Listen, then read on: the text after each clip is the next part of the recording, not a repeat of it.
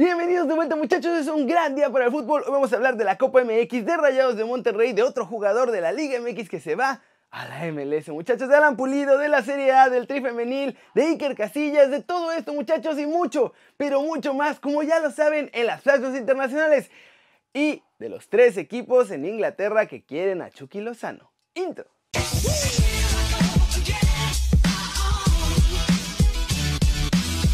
Arranquemos con la nota de fútbol del día que es sobre Alan Pulido porque habló otra vez de la Liga MX y de la MLS y el ex jugador de Chivas dice que la MLS se parece más a Europa. Estas fueron sus palabras. Aquí es más europeo, los equipos son más físicos, hay ida y vuelta y mucha verticalidad. Es una de las ligas donde hay más goles. La MLS ha crecido muchísimo, es una realidad. Sí, cambia el fútbol. En México es más táctico, los equipos defienden mucho mejor, se arropan mucho más. Yo estoy acá para volver al tri, es la realidad. El Tata Martino quedó campeón en la MLS. Dirigió acá y sabe que no es una liga fácil, como por ahí muchos ven. Sabe que es una liga muy competitiva y obviamente es por eso que en su momento convocó a Antuna, también a Jonathan Dos Santos, que está en la MLS, mismo caso de Vela. Entonces a mí realmente me abre una oportunidad más de seguir demostrando, de seguir creciendo y yo pienso que si sigo marcando goles y sigo estando bien físicamente, creo que puedo ser tomado en cuenta. Es uno de los sueños que tengo, el de regresar a la selección y ojalá que se pueda cumplir ese sueño. ¿Cómo ven muchachos? ¿Creen que la MLS se parece más a Europa? Yo la verdad, la neta, lo dudo. Nadie defiende tan mal como en la MLS, muchachos. Y en Europa los defensas son de verdad. Ya no más con eso. Y recuerden que si quieren saber todo de la MLS o de la Liga MX, pueden bajar la app de OneFootball. Es gratis y el link está aquí abajo, muchachos.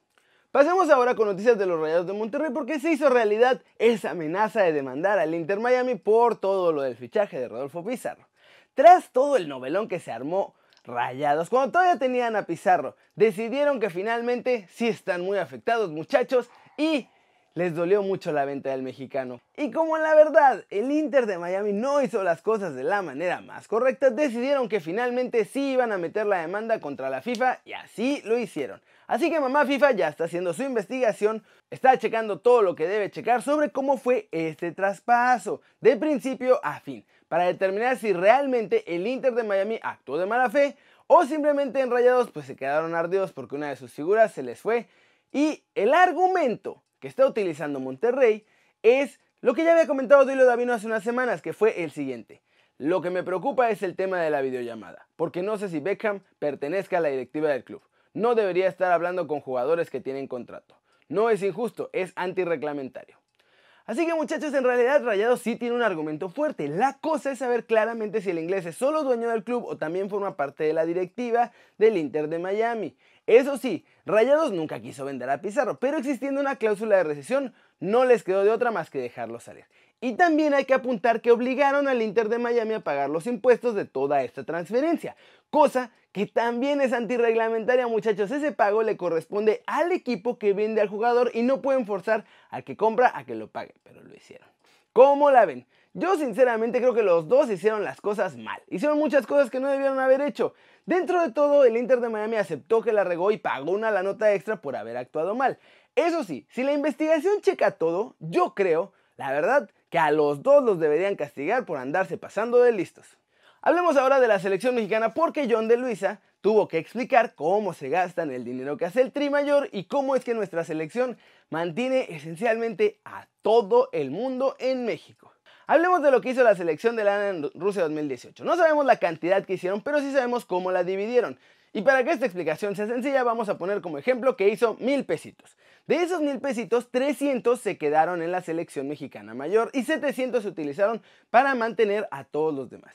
El 30% fue repartido para el TRI y 70% para los demás. Esos fueron los porcentajes oficiales. Ahora, de esos 300 pesitos en el TRI se repartieron entre más de 500 empleados y directivos de la selección mexicana, así como pago para los jugadores que en promedio ganan 8 mil dólares por día que son convocados a la selección. Jueguen o no jueguen. Los otros 7 mil pesos son turbo mega repartidos, pues con esa lana le pagan a todos los empleados de las selecciones menores, a todos los empleados de las selecciones femeniles. Le dan una lanita de beca a los jugadores y a las jugadoras. Pagan todos los viajes de las selecciones jóvenes, los tours internacionales para foguearlos, los tours de la femenil y todo sale de ese 70% que la selección mayor reparte. Ahora, los sueldos de la selección femenil, que insisten que deberían ganar igual que la mayor, también salen del dinero que hace la selección mexicana varonil, muchachos, porque las selecciones femeniles, así como las juveniles, no hacen nada de lana. Se les invierte todo para que puedan ser mejores y tengan mejor preparación. Pero no solo eso, también pagan las divisiones menores de clubes que son muy chiquititos o clubes que son formadores de talento, así como todo el sistema que se está poniendo en los estadios para hacer el bar. ¿Cómo la ven muchachos? A ver, no dudo que por ahí alguien se pudiera estar clavando una lana, porque pues es México y ya sabemos cómo funciona así. Pero yo he visto con mis propios ojos el plan de reparto y le meten muchísimo dinero a las selecciones menores porque precisamente quieren mejorar el futuro deportivo del Tri. A veces, en algunos lados tienes que priorizar lo económico para poderle meter más lana en otros lados a lo deportivo. Vamos a hablar de Chucky Lozano porque la cosa se está poniendo, muchachos, bien interesante con su futuro y no es solo el Everton ya el que anda tras sus huesitos. De hecho, son tres clubes de la Premier los que lo quieren como su nuevo delantero estrella, muchachos. Así como lo oyen, luego de que se filtró que nuestro muñecazo diabólico va a estar en la lista de transferibles del Napoli, pues de inmediato empezaron a hacer su chamba en Inglaterra para ver si pueden ficharlo el próximo verano. El primero de estos clubes interesados ya sabemos todos que es el Everton. Los Toffees tienen a Marcel Brands y a Carlo Ancelotti, dos personajes que quieren mucho a Chucky y que confían en que su talento puede servir en la Premier League. Por ahora, ellos tienen la ventaja, por toda la relación que tienen tanto el directivo como el entrenador con Chucky. El segundo equipo es el West Ham. Los Hammers han tenido problemas en los extremos y están pasando una complicada situación en la liga inglesa. Tras un par de ventas de jugadores que esperan tener en verano, piensan en Chucky como un refuerzo viable para mejorar su ataque la próxima temporada. Eso sí, como desventaja tienen que primero deben salvarse del descenso. Si los Coys descienden no van a poder fichar a Irving y pues yo creo que a nadie más en realidad. Y el tercer equipo muchachos, este me emociona mucho porque nada más y nada menos que el Wolverhampton de Raulito Jiménez. El efecto de nuestro nuevo goleador está haciendo que busquen otro mexicano. Y les gustan las condiciones de Chucky. Ojo, con los Wolves la cosa también es interesante porque depende de la salida de alguno de sus delanteros. Diogo Jota, Adama Traoré y Raúl Jiménez, los tres están muy cotizados y en la mira de otros clubes. Lo que sueñan los Wolves es que Raúl decide estar un año más con ellos y poderlo juntar con Chucky para tener una dupla mexicana en su ataque y quizá hasta jugar la Champions League con ellos. Si no, si llegara a salir Raúl, de todas formas quieren a Chucky Lozano porque quieren mantener un jugador mexicano en el equipo y les parece que Chucky es el que mejor resultados les puede dar. ¿Cómo la ven muchachos? Por ahora es temprano. Todavía no van a llegar las ofertas de ninguno de estos tres clubes, ninguna oferta formal, pero ya están analizando el fichaje y ya están empezando a trabajarlo porque tienen que checar su presupuesto y cuánto les va a quedar y a quién más quieren fichar.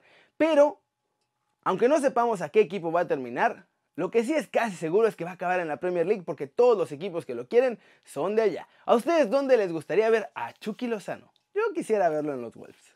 Flash News. Ajax sigue con malos resultados, muchachos. Ahora en la Copa fueron eliminados 2 a 0 frente al Utrecht. Edson Álvarez fue titular, esa es la buena noticia. La mala es que provocó un penal que se convirtió en el segundo tanto de los rivales.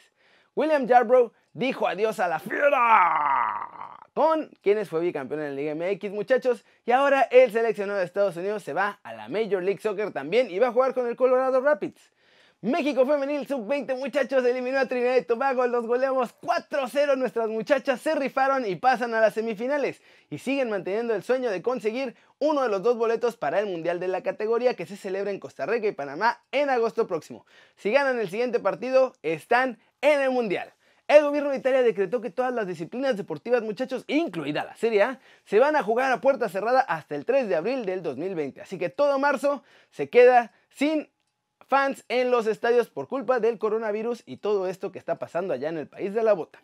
Osvaldo Lanís llegó a la MLS con la misión de ser referente del San José Earthquakes. Muchachos, en una entrevista con MLS en español, confesó que quiere hacer cosas importantes con ellos. Y muchachos, el fútbol está dominado por los agentes. Ellos representan a los jugadores, los tratan de cambiar de equipos, exigen toda esta lana, además agarran comisiones y todo eso, ¿verdad? Pero hay dos que literalmente dominan la élite del fútbol. Jorge Méndez y Mino Rayola.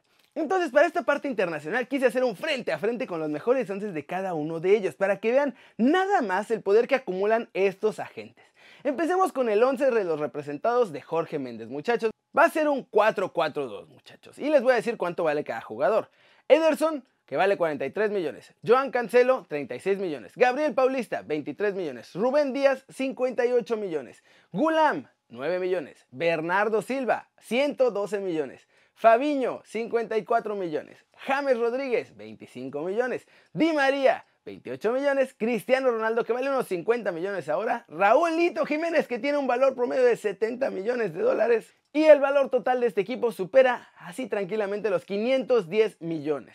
Ahora vamos con el 11 ideal de Mino Rayola, que es un 4-3-3. Y quedaría así. Tiene a Gianluigi Donnarumma en la portería, que vale 44 millones. A Costas Manolas, que vale 33 millones. A Delict, que vale 100 millones. A Romagnoli, que vale 40 millones. Matuidi, que vale 7 millones. Pogba, que en este momento está como en 60 millones.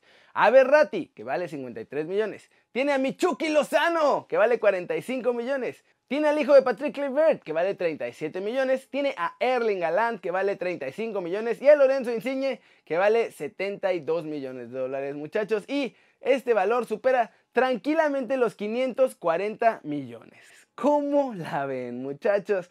Híjole. Híjole, híjole. Y bueno, Chucky Lozano a lo mejor no es de los mejores jugadores que tiene Mino Rayola en este momento por todo lo que está pasando con el Napoli, pero sí es uno de los más caros que maneja y estos muchachos, así como lo ven, con esos 11 dominan el fútbol mundial. Porque además estos son 11 de los jugadores que manejan. Tienen un montón muchachos y los ponen en equipos como Real Madrid, Manchester United, Barcelona y mucho más. Así que así es como funcionan los agentes muchachos y todo el poder que tienen. ¿eh? Y bueno, esto es todo por hoy muchachos, muchas gracias por ver este video, ya saben denle like si les gustó, métanle un zambombazo durísimo esa manita para arriba si así lo desean Suscríbanse al canal si no lo han hecho muchachos, por favor, les prometo que este va a ser su nuevo canal favorito en YouTube. Denle click a la campanita para que hagan marca personal a los videos que salen aquí cada día. Yo, yo soy Kerry Ruiz muchachos y como siempre, me encanta ver sus caras sonrientes y bien informadas muchachos. ¡Chau, chau! ¡Wow!